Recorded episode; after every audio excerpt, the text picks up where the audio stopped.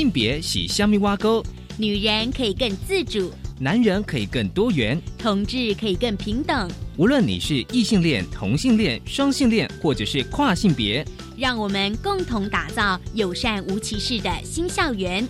最没有尺度的声音，就在性别教育 Easy Go。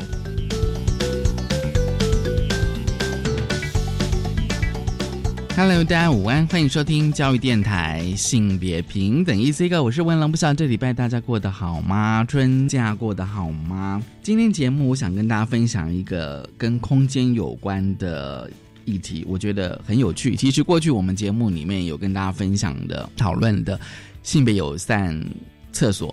今天我们来谈性别友善宿舍，这到底是什么样的空间设计呢？稍回来跟大家来分享。这其实是上个月台湾大学在校务会议的时候，有学生团体，也就是台大学生会呢，他们就是啊，针对校内要设置性别友善宿舍，呃，提出了一些想法跟建议。我们来看学校怎么回应。而今天的性别慢慢聊，想跟大家来聊一聊双性人 （intersex）。我相信大家在前阵子有看到一些相关新闻。今天呢，很高兴我们邀请到了国际阴阳人组织中文版的创办人邱爱之来跟我们分享双性人。我们先进行性别大八卦。性别大八卦。今天的性别大八卦，想跟大家来聊聊性别友善宿舍。在呃谈之前哦，我相信大家可以去回想，如果你在大学的时候住过了啊学生宿舍是怎么样的一个空间设计。当然，到目前为止，台湾的大学的宿舍还是以男女分宿为主，而且是以生理性别分宿为主。其实已经有一些大学。已经开始在采取合宿，但是呢，合宿的状况都不一定。所以呢，呃，在上个月底呢，台湾大学的校会议上呢，学生团体呢，不断的向校方争取在校内设置性别友善区域。当然，主要是性别友善宿舍哦。那台大校长呢，其实呢也在会议中提到，就是台大一直非常尊重多元，而新建宿舍呢会考虑到更好的性别友善设计。但是呢，哦，大家可以再回想，其实我们在节目里面有跟大家分享过一个新闻，就是台大呢曾经发生过跨性别学生男跨女的跨性别学生呢。想要从男宿转到女宿，其实呢，当时那位同学他所有的证件全部都已经申请好了，而且也获得了就是啊其他同学家长的同意书，但是呢，申请的过程被校方否决了，即使有学生团体积极的争取设置。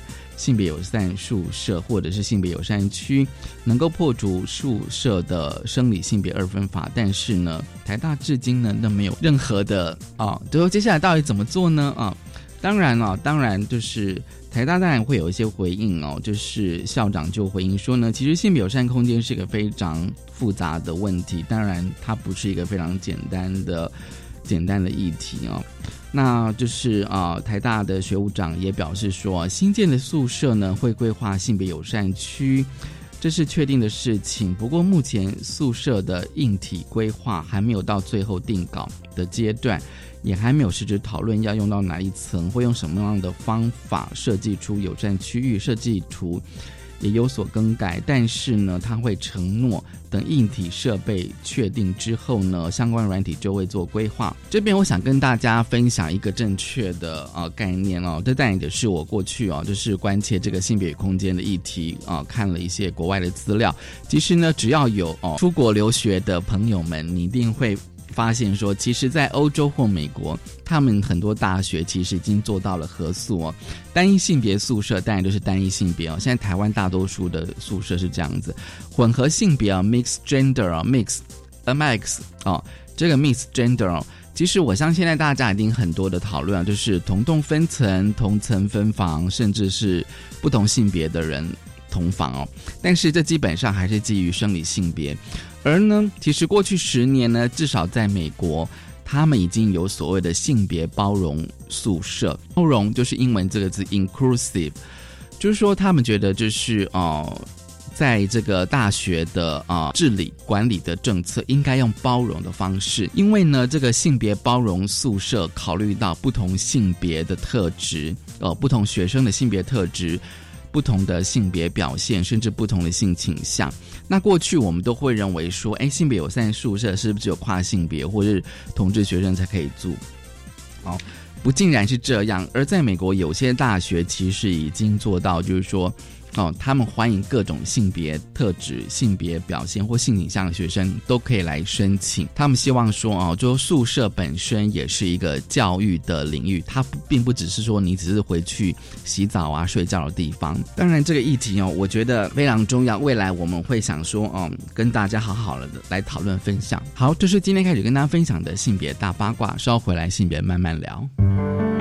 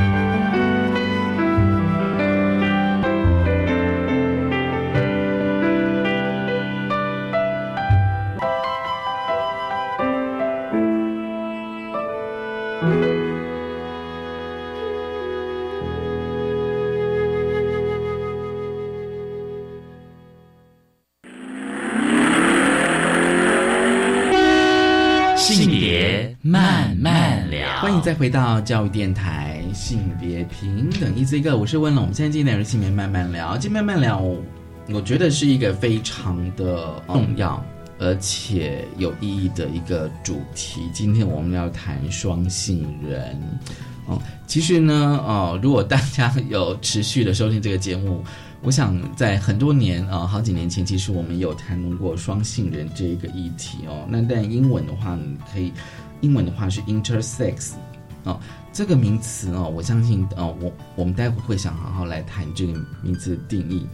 其实我们今天要谈的内容，大家可以参考《性别平等教育季刊》第八十四期当中的一篇文章，就是阴阳人、双性人、进性人 （intersex） 的基本知识一零一。很高兴我们邀请到了这一篇文章的作者，同时也是国际阴阳人中文版的创办人哦，邱爱芝。爱芝你好，文荣好，还有各位听众大家好。对哦，我记得上次邀请你来应该是十年前吧。哇，这么久吗？我印象中就是那个，就是国际阴阳人中文版这个组织，就是成立不久之后。嗯哼，对，而且呃，所以这样算一算，今年应该是呃十一年了。对啊，一晃眼就这么这么一段时间过去了，真是不可思议。对，嗯，如果大家呃就是有 follow 这个议题哦，就是呃阴阳人、双性人这样议题哦，其实呢。啊，就是爱爱之哦，他他他自己，就是你自己本身有就是脸书的粉砖这样。对对对。哦，那当然就是你可以看到，就说这十年来的一些发展哦。那我就觉得说这篇文章哦，就是季刊第八十四期你写这篇文章，我觉得一开始是一个还蛮有趣的呃提问，哦，就是那个名词定义啊，因为我相信很多人哦一听到双性人。这个呃，这个名词的时候，大家一一开始大家都会想出这个名名词到底怎样定义。然后在你的文章里面，其实有好多种，不管中文或者是英文。嗯哼，对，这十年来，不知道你自己的观察是什么？啊，其实是这样子的。呃，十年前啊，我这个使用阴阳人这个名词呢，呃，就。主要是发现，就是说，哎，我们在台湾的这个历史脉络里面呢，许多的报道都使用这个“阴阳人”这个词。那事实上呢，“双性人”这个词是我后来才知道的，好，并不是一开始我就很很清楚这个词，因为在我们呃台湾过去的这个媒体上面，这个“双性人”的使用非常少，而且很多人以为双性人是双性恋，所以就会把它搞在一起。还有些人会。过去其实是有文章在提倡，就是说每一个人都要做双性人，为什么呢？因为呃那时候他们认为双性人的定义是一个一个刚柔并济的人，所以是特别的提倡作为每一个人都应该要做一个双性人。甚至呢，也有提倡在这个幼儿教育里面都要怎么样有这个刚柔并济的教育，就是有一点性别平等的意味啦。对，所以其实，在台湾的脉络里面呢，呃，双性人其实不太跟这个直接跟着阴阳人等同。对，那我使用阴阳人也是因为过去我看到的这个脉络啊，都是使用这个阴阳人，然后我也发现，其实我就是这个媒 媒体里面在讲的这样的阴阳人。也表示说，在我们的这个呃地方呢，大家其实是对于“阴阳人”这个词是有所认识，而且阴阳人本身呢，啊，其实也是知道这个词。所以，如果我要找到阴阳人，我就要用这个关键词。你说是双性人吗？呃，就是双性人是我们其实不是很熟悉的词，对。所以，如果你用双性人去找。你说中文？中文，对对，我讲的是中文。对，那因为这个英文的话，因为我们台湾又不太使用英文，所以我们当然在这个词上面，主要对我来说，我是要用一个关键词，要找到跟我一样的人，还有一样受这个词，你知道，而而苦的人这样子。所以对于我来讲，反而这个事情是重要，而且反而呢，呃，我也知道说。呃，阴阳人其实是背负一个莫名其妙的污名的。那我们呢，必须呃要来扫除这个污名，然后来找要为了要找到这些受这个污名的影响的人，那我当然要用这个关键词，然后来翻转它。其实，在你的文章里面，你一直不断的提到，就是说阴阳人其实就像刚你讲，就是呃，运动的精神是反歧视、反污名嘛。是对，其实其实呃。你有提到，就是说，其实用阴阳人反而是比较接地气的，是是的脉络比较接地。呃，其实不只是在台湾，因为我公开现身之后，我也很意外的，呃，我的报道就透过网络就传到了其他的地方，然后比如说大陆，就很多朋友来找我，反而就大陆的朋友找到我的，那他们为什么找到我？就是这个关键词，对。所以在中文世界，反而是阴阳人是最管。广泛呃，它是一个对非常广泛被知被认知的一个词，而且甚至在呃大陆来说，农村还是在使用当中的。嗯嗯，会拿来拿来取笑别人。就是你是一个阴阳人，是一个负面的说法。嗯，是是是，是变到现在哦。文章一开始我想说，就是阴阳人是什么？我觉得是一个非常重要的定义，就是指天生具有介于两性之间，但是指生理男生理女哦，就像是性别光谱般连续多样的性生理现象的人。还有哦，就是你的文章里面哦，我其实我觉得提供了非常多的一些我觉得必须要去思考的概念哦。我们接下来想要问一下比较是英文的问题，就是 LGBT 啊，那当然大家如果要是啊对于性别 A B C 有呃基本的概念认识的话哦，LGBT 在我们泛指的就是同志，有时候我们会加个 I，那个 I 呢就是 intersex。哦，I N T E R S E X 哦，那带你直接翻中文就是双性人哦。嗯，对哦。那至于要不要跟 L G B T 放在一起，我不知道爱智你自己的想法是什么啊？这个呢，其实 intersex 这个这个标签呢，开始跟这个 L G B T 放在一起呢，其实也差不多出现在十呃二零零八年左右吧。哦，因为这个是世界最大的一个同运组织。叫做 Eoga，Eoga 啊，叫做呃，那他们呢，在那个时候呢，呃，有一个成员啊，提出了一一个议题，就是他其实本身是一个呃阴阳人朋友，但是呢，过去呢，就对阴阳人队不太了解，所以都摆在那个跨性别里面啊，都跟跨性别摆在一起，但是他就提出来，其实这是不一样的议题。啊。那那 Elga 他们也就发现，哎，我们不认不认识这个议题啊，好，所以他们后来就想说，那好，那我们呃来了解一下这个议题，所以呢，把这个呃 in intersection 呢就把它放出来了。所以从那个时候开始呢，这个组织的名称呢也从本来是国际呃女同男同啊双性恋跨性别啊之后呢还加了一个。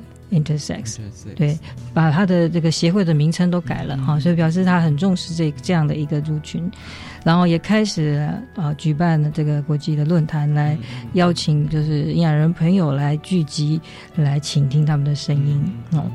那其所以这个是是这样子产生的哈。那 LGBT 要不要一定要跟 I 摆在一起呢？其实呢，呃，这是看呃每个区域。的一个一个不同哈，那那我自己本身是怎么样呢？我是认为说，呃，这个 LGBT 的这个组织，事实上把我们呃同志的这个议题提升成一个呃国际人权的议题，嗯，好，所以呢，它其实可以帮助我们阴阳人呢的议题也被提升为一个国际的人权的议题，嗯，好，所以那我本身是认为说呢，不管你是什么人。哦，每一个人都应该要这个支持人权才对啊，所以所以就是就是那摆在一起不摆在一起的一个重点，就是在因为有一些区域呢，像像这种中东地区，他们还是在追杀，甚至就是呃会判刑这样子的呃对同志朋友，所以呢，你如果把它摆在一起呢，哈，本来他们不了解。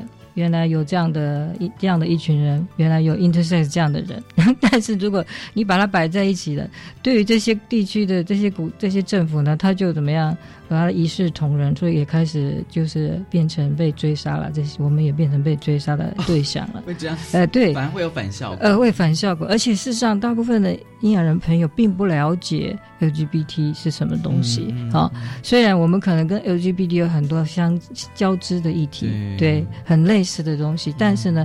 那这并不表表示说，哎，呃，我们是一样的，嗯，对，所以分开还是重要的。但是呢，结盟也是重要，就看你是在什么样的一个呃环境、政治环境底下。对，那我自己本身认为是说，不管你是什么人啊，你是不是 LGBT，都应该要这个支持同志人权的，LGBT 人权那是没有没有问题，一定要支持。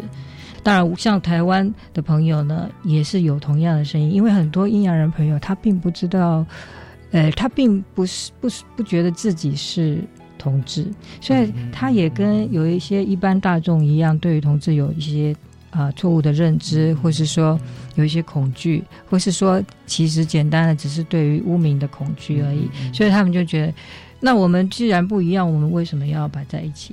哦，就就会反对。对，但是我是觉得这不，这其实并没有呃矛盾啦。你如果你是异性恋，你还是可以支持 LGBT 嘛？对啊，对不对？对，嗯，就是在台湾来讲，台湾特别是呃同志人权，我觉得是比较进步的，在这个亚洲，对不对？当然，我们其实，在台湾来讲，这个十年来，我们的运动事实上受益于 LGBT 运动很大啊。如果没有过去三十年的同志运动在台湾，你想我们阴阳人运动有可能走到今天吗？不太容易的。就是那个能见度，就是这个议题被看到的能见度。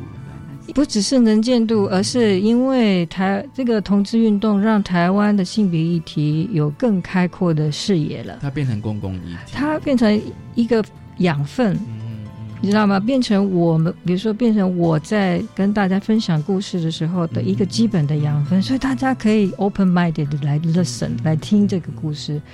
如果在在二十年前，那很可能很困难，因为二十年前我还是我还在混同志圈呢，我自己都没有发现我自己的情况，对不对？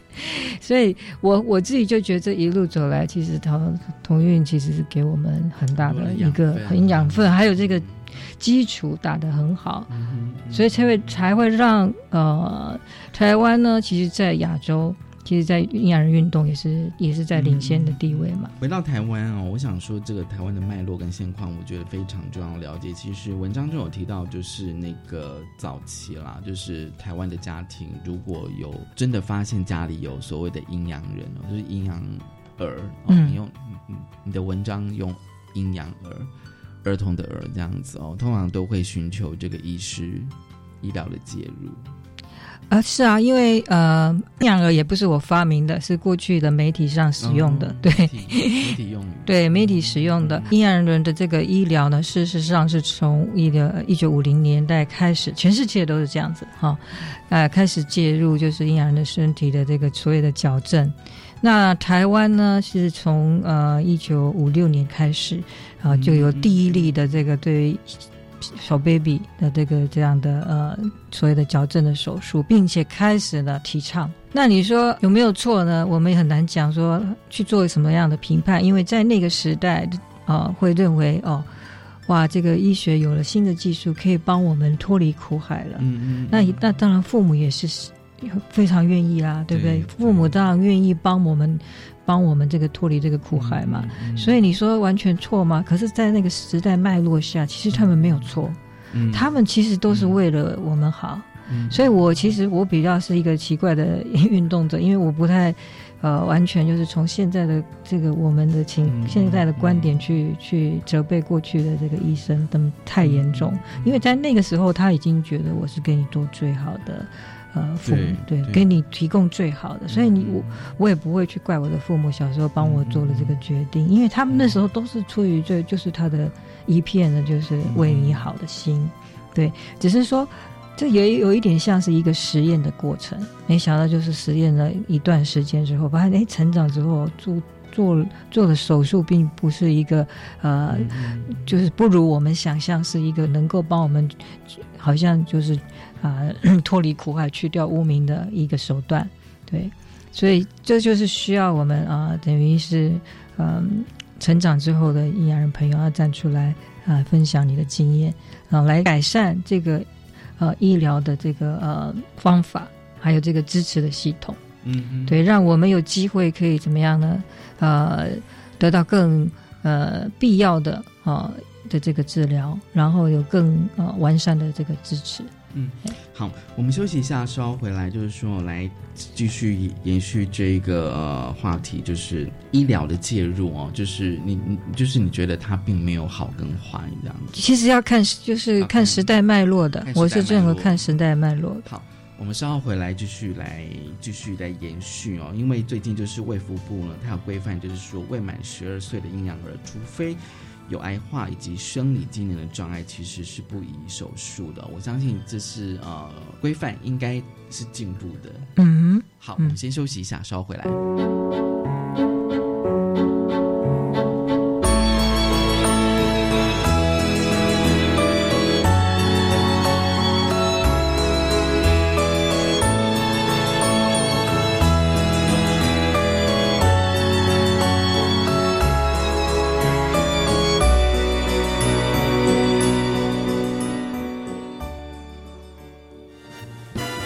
广播听的不够过瘾吗？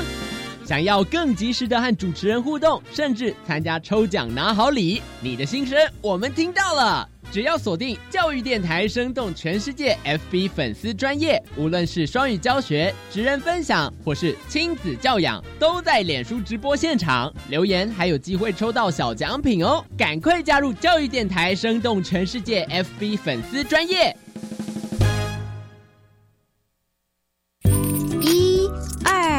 三。哎，你很有钱哦。就平常找回来的零钱都放在这边呢。现在电子票证这么方便，把零钱拿去超商或捷运站储值就好啦。对吼，不然啊，这些零钱都只能宅在家。如果大家都把零钱拿出来用的话，国家就可以减少铸币，降低二氧化碳排放。不然啊，北极熊都叽叽喽。把硬币储值到电子票证当零钱包使用，好棒棒！以上广告由中央银行提供。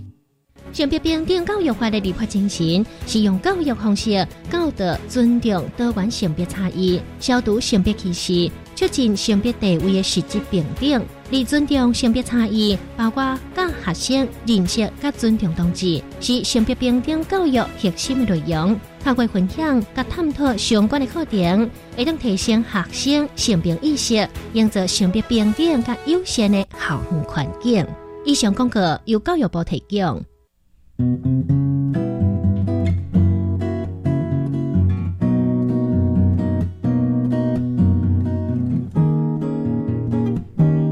是苏命苏米恩，你现在收听的是教育电台。哦，朋友们，就爱教育电台。耶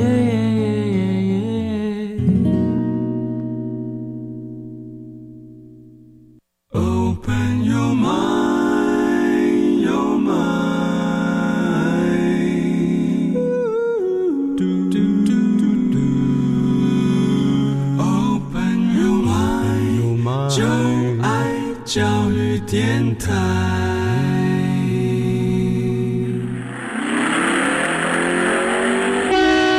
性别慢慢聊。欢迎再回到教育电台，性别平等一 Z 哥，我是温龙。我们将近带入性别慢慢聊，今天慢慢聊想跟大家聊的是《性别平等教育季刊》第八十四期当中的一篇文章，就是阴阳人、双性人、见性人 （Intersex 基本知识一零一）。很高兴我们邀请到了这一篇文章的作者。同时，也是国际阴阳人组织中文版的创办人哦，邱爱之爱之来跟我们谈阴阳人的议题。这个阶段，我们想说，我们回到学校好了，因为我自己有时候也会在想这件事情，就是说，就是说，因为过去我们都在谈，比如说不同性别特质的学生，或者是不同性倾向的学生，可能有可能哦，就是在学校里面遭受霸凌。那但在你的这篇文章里面有提到，就是说，也有一些就是阴阳人学生。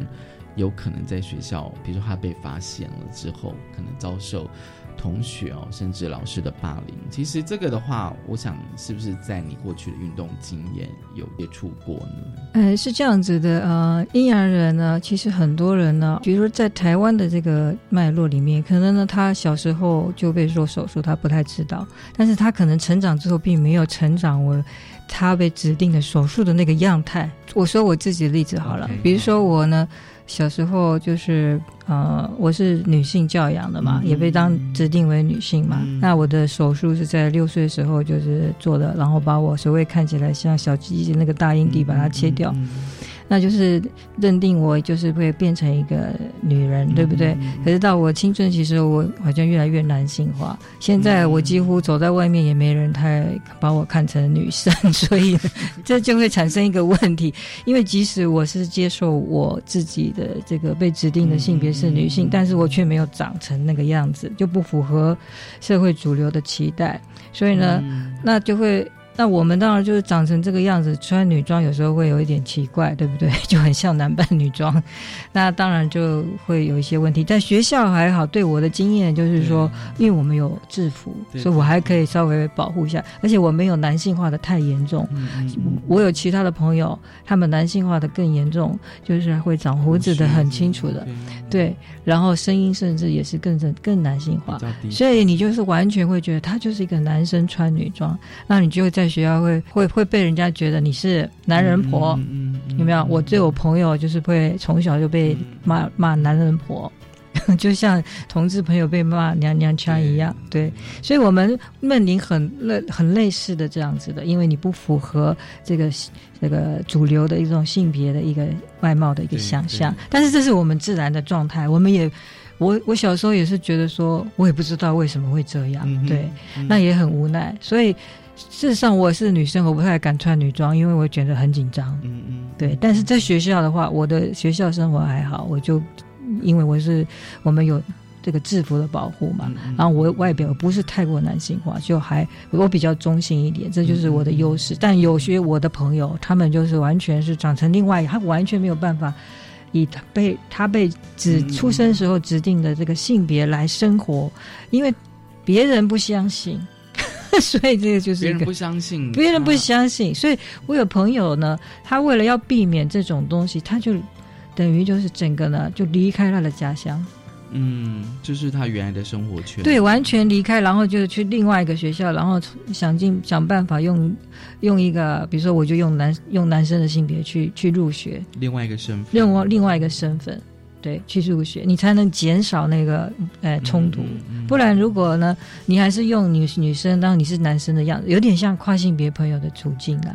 但是跨性别朋友可能是要在长大之后才产产生这样子的一个感觉，好像不太一样，不不一样。对，但是所以有些人会把我们跟跨性别混在一起，但是我们又不不觉得自己是跨性别，我们就好像自然的变成了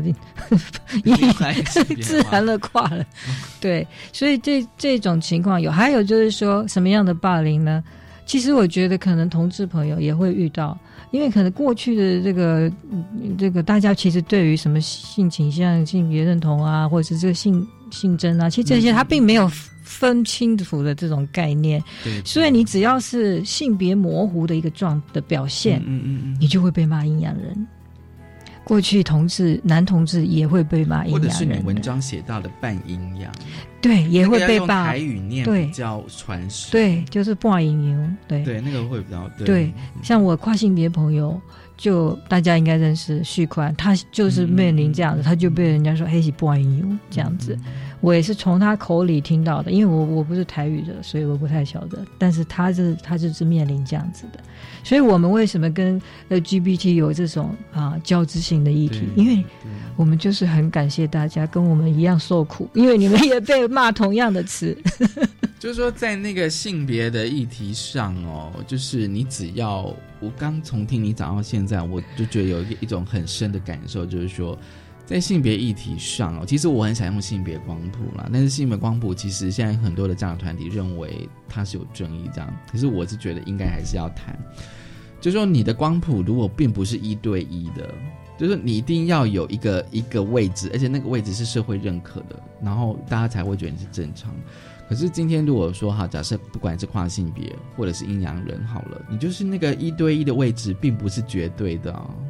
就说我今天是说你男性，可是我今天并不是那么的阳刚，甚至我可能会穿女装的时候，对那个光谱就会开始去移动。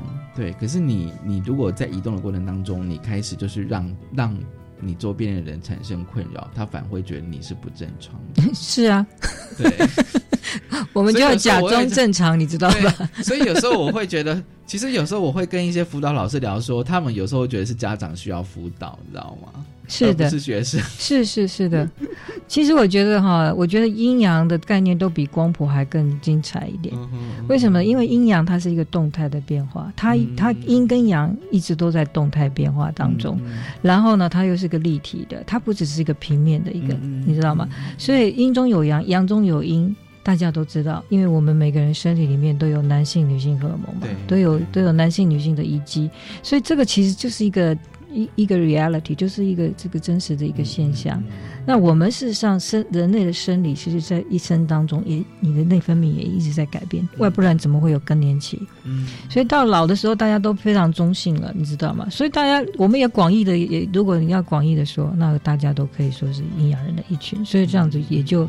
没什么事情，是不是？所有的人都，每个人都是独一无二的个体，你的变化都是在每一个 moment 都是独一无二的，所以可能也不需要有什么啊什么 LGBT 了，反正大家都是一个一个呃独立的个体，所有的人都是异性恋，大家可能那个新什么下一代幸福就很开心了。好，他们会很开心，可是有些人会觉得很痛苦，这样子哦。对，其实你除了就是说这个呃国际阴阳人组织中文版之外呢，哦，你也成立了一个父母团体，对，在脸书上就是成立一个父母之爱，对对对。对，啊，其实这个父母哦，呃，父母团体其实也是我也是等于是父母的要求。啊，来来成立的，本来就是有一些父母找到我嘛，因为他们看到我的新闻，然后就找到我，那就会想说，哎，那有没有其他的父母可以交流这样子？所以我也就这样子，呃，就是开了一个脸书。本来本来我的父母团体是在大陆的，哎，因为大陆的人还是比较比较多一点嘛，哈。那后来呢，这个脸书也是后来开的，那我们里面的朋友包都是中文不国际的国际的中文的朋友。讲中文的朋友有香港，因为这是香港朋香港妈妈要求我开的。然后呢，呃，然后有马来西亚的，有台湾的，有大陆的华人，华人的，对华人的我们还是需要。为什么？因为我们有同样的这个文化背景，对不对？我们受到的一些呃观念影响还是非常的接近的，对。所以呃，所以你知道吗？在大陆的父母其实都是妈妈，几乎没有爸爸。都是妈妈，自己会不会去思考这个原因是什么？即便是今天是同志父母，其实也是妈妈比较多参与。对，因为妈妈是生生我们的嘛，所以他们呃感觉压力其实更大，而且所有的那个责任可能呃经常会就是落在妈妈的身上。说你为什么生出这样的小孩？因为你提供的精子。但是对啊，所以。当然，就我觉得爸爸可能一方面，也就是还是我觉得我们的这个男权文化吧，还是你觉得还是会让，就是那个他跟小孩子之间还是会有距离。我觉得还是还是有的，哎，那他们怎么去参与这个？父母之爱呢？会有定期的聚会吗？还是嗯，我们还是网络上面，因为大家都在不同国家呀，对不对？所以其实很难有有什么这个定期的聚会，而且人不是很多啦。我觉得有一个很想分享的，就是一让我感觉我必须要也要关注父母的议题，就是父对父母的支持。为什么呢？你看，像大陆的妈妈，他们第一第一个问题。想要问彼此的是什么，你知道吗？他说你是怎么保持这个秘密的？他们要想要问另外别的妈妈说你怎么样？你怎么样这个保持这个秘密不让别人发现？因为你是新生儿出来的时候，你总是大家亲戚啊都要来看啊，或者是要帮忙啊什么的，他就是很害怕了，有人来帮忙换尿布了。这个是他的恐惧，你怎么怎么这个是保持这个秘密的？这是他们，所以我那一瞬那一刹那就马上你知道吗？我就感觉很心疼，嗯，很心疼我们父，因为我们父母立刻入柜了，嗯嗯，立刻他就必须他必须要非常的小心。不过通常如果是新生儿啊这样子，那医生会告诉妈妈讲说你可以怎么处理吗？医生不会讲这些的，不会讲这些的，嗯。医生其实可分享的兴趣是非常少的，嗯对。现在甚至一个台湾的妈妈跟我说，医生有说这个有说阴阳人这个词啊，但是他就也没有解释什么，就叫他自己去网络上查的。嗯，他就叫他去自己去查。嗯，对。他但还好，这个妈妈，这个台湾妈妈并没有觉得阴阳人是什么，因为她也没有，她是没有听过这个词的，所以她没有什么感觉，没有受到这个污名的啊恐惧的压迫。不像在早早一早一代的，可能你就受到污名恐惧的压迫啊。对他来讲，这就是一个新的名词。但现在可能，呃，很可能现在医生也不太用这个词，或是有一些医生可能会跟你说啊，这就是以前我们在讲的这样的一个词，这样我们不会用双性人的。其实不太，因为民间不太用双性人这个词。对啊，对。可是那这样，如果说怎么保守这个秘密的话，表示这个妈妈其实会很辛苦对，所以几乎我们就这个就显示了，几乎我们所有的父母都一开始就在承担这个秘密的羞耻，因为觉得这是一个羞耻，哈，所以他就觉得这是个秘密。但是事实上，这个家庭这个问这个问题的这个妈妈，她的她的长辈啊，事实上是很支持、很支持她的，并没有责备她。嗯，对，事实上还是大家都很爱这个小孩，但是就是担心啊，以后会不会。啊，怎么样？反而是在家庭以外，就怕其他的亲戚的留言呐。对，所以让父母彼此的去交流，他们比如说不管是他们的疑问、他们的秘密、他们的心情，对。还有就是说，呃，你在教养上面呢，嗯、教养对教养上面，你可能呃应该怎么样怎么样教养？还有呢，有的人是需要医疗的这个经验的交流，哦，对对。还有就是就医疗资讯的交流，什么医生啊，嗯，这样子。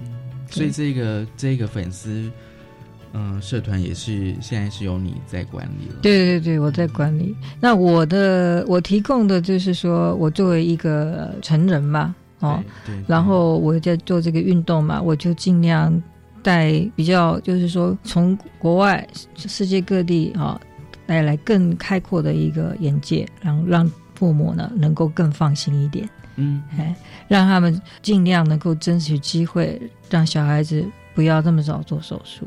其实，在香港的话呢，比较辛苦，因为医生很怎么讲，很紧迫的要求他们要帮小孩做手术，一出生就手手术。呃，倒也不是一出生，但是他会一直督促你，觉就是一直，而且而且在香港的医生非常的权威，就是很很很很有这个权威性这样子，所以我们事实上有两个妈妈。他们的小孩就不得不接受手术了，嗯，就是因为医生，而且因为他们医他们的手术是国家付钱的嘛，对，公家付钱的嘛。但其实我也是很难理解为什么他们不能拒绝，但是这个医生就非常的，是他们的政策，我猜，嗯，所以特别需要父母说特别需要支持，因为过去的话呢，我们的父母也都是孤单的嘛，对不对？因为父医生可能也不不帮你做介绍啊。啊，他不会负这个责任的啦。可能对医生来讲，他可以提供的资源可能也是有限的。是，唯一能做就是你选一个性别，我们但是对，但事实上早期呢，一九九七年的时候吧，马街医院也出也曾经组织了一个联谊会，就是阴阳人的家长的联谊会。嗯嗯。其实他的目的呢，其实是让大家交流如何不要再生出这样的小孩。可是不太可，那可以控制吗？所以后来这个这个联谊会后来也不知道什么时候就没有了。对，不太，这是我们有看到在媒体上出现的。嗯，好，我们先休息一下。我想说，待回来聊就是呃最近的议题。我觉得卫福部那个规范，我们可以讨论一下。我们先休息一下。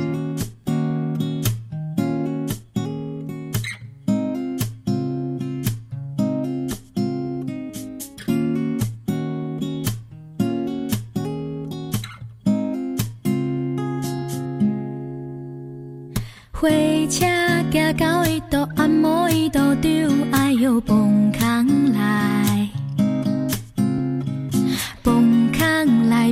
我，啥物拢毋惊，因为有你的期待。回荡在心口的一字一句，暗夜中将我照亮。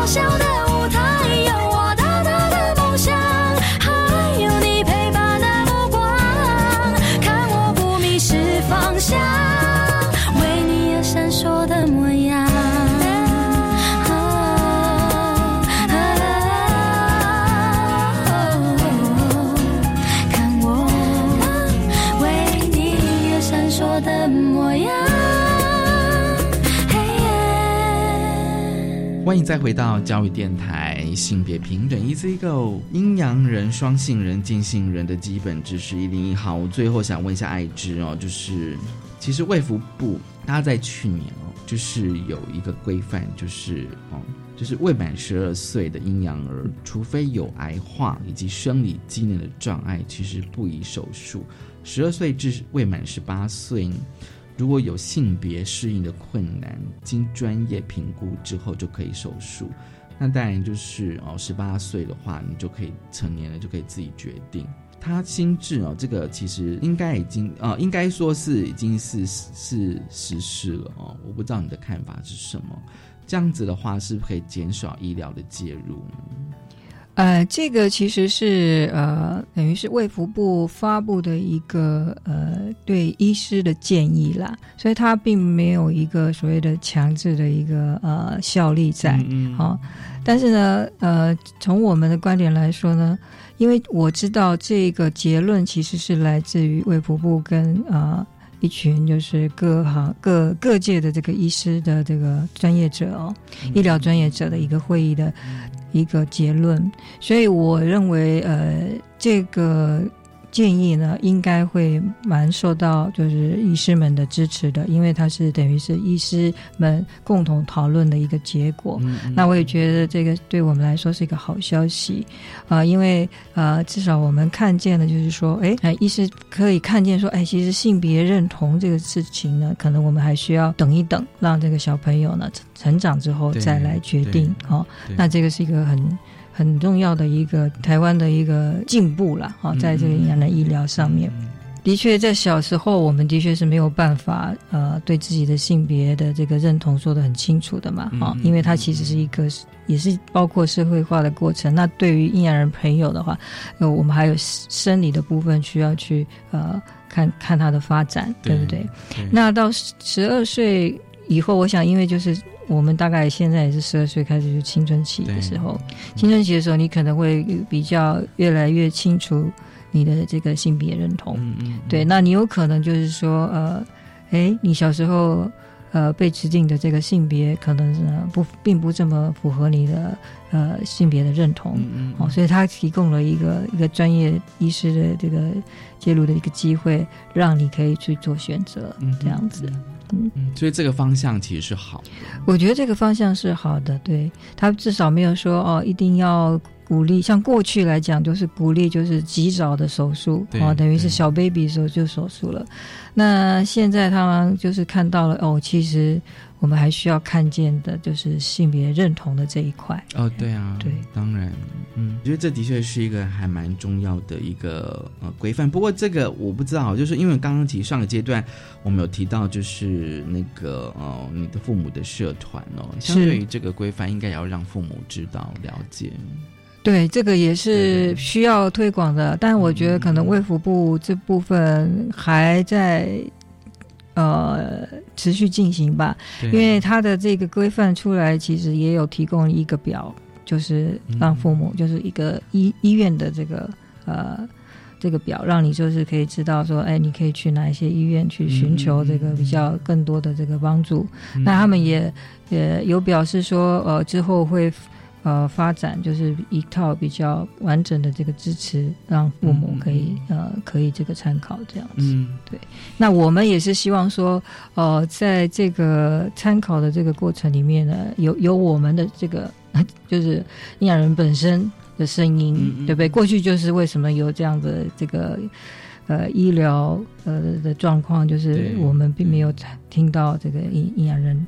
主体的声音，所以这个我觉得都是需要呃一起合作的啦。对，嗯，未来有什么计划要持续推动的呢？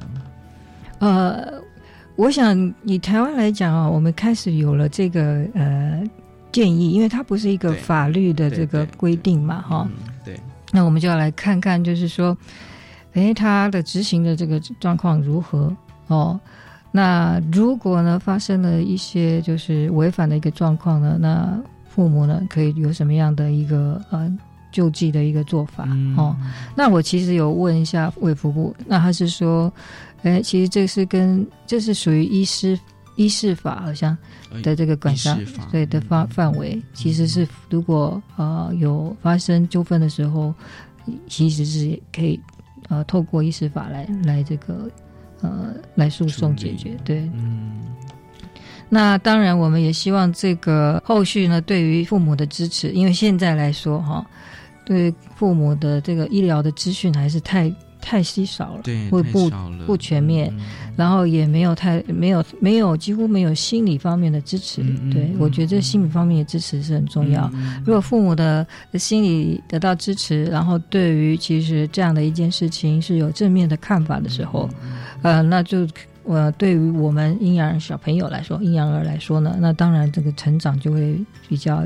轻松一点了，对对，因为父母也不需要像过去一样，好像一直背负着一个污名的重担，或是一个秘密的重担。我们要用一个正正就是正面的方式来看待这件事情，然后来教教父母如何跟外界沟通啊。当别人呃问到的时候，你可以用什么样的一个一个态度，或是传递什么样的知识？因为其实这都是都是新的知识嘛。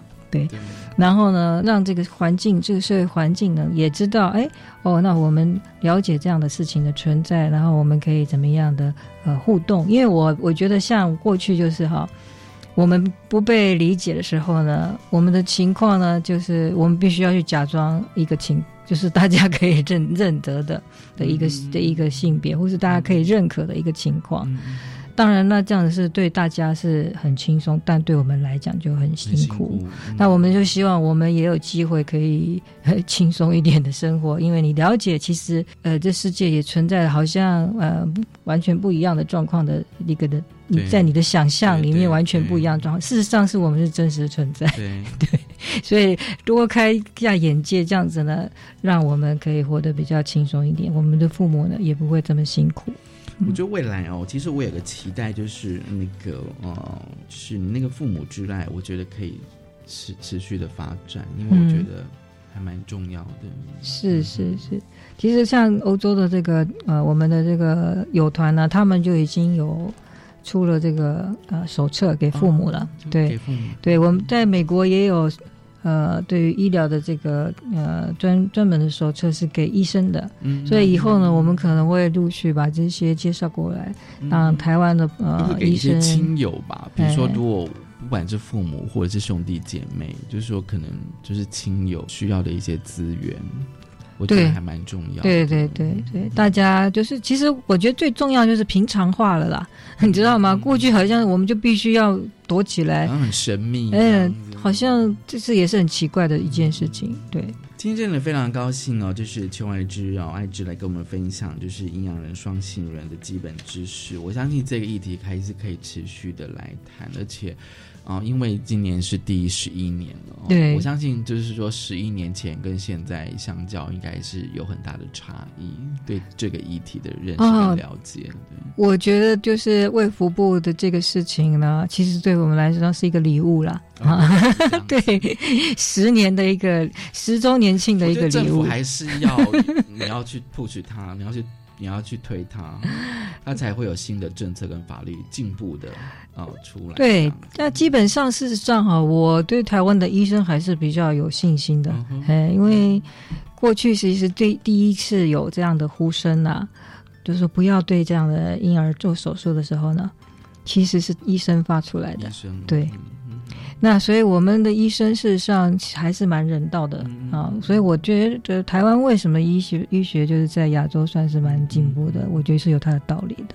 谢谢爱芝来跟我们分享阴阳人的议题，谢谢爱芝，谢谢谢谢谢谢大家的聆听，谢谢啊，收听今天的性别平等，一次个拜拜。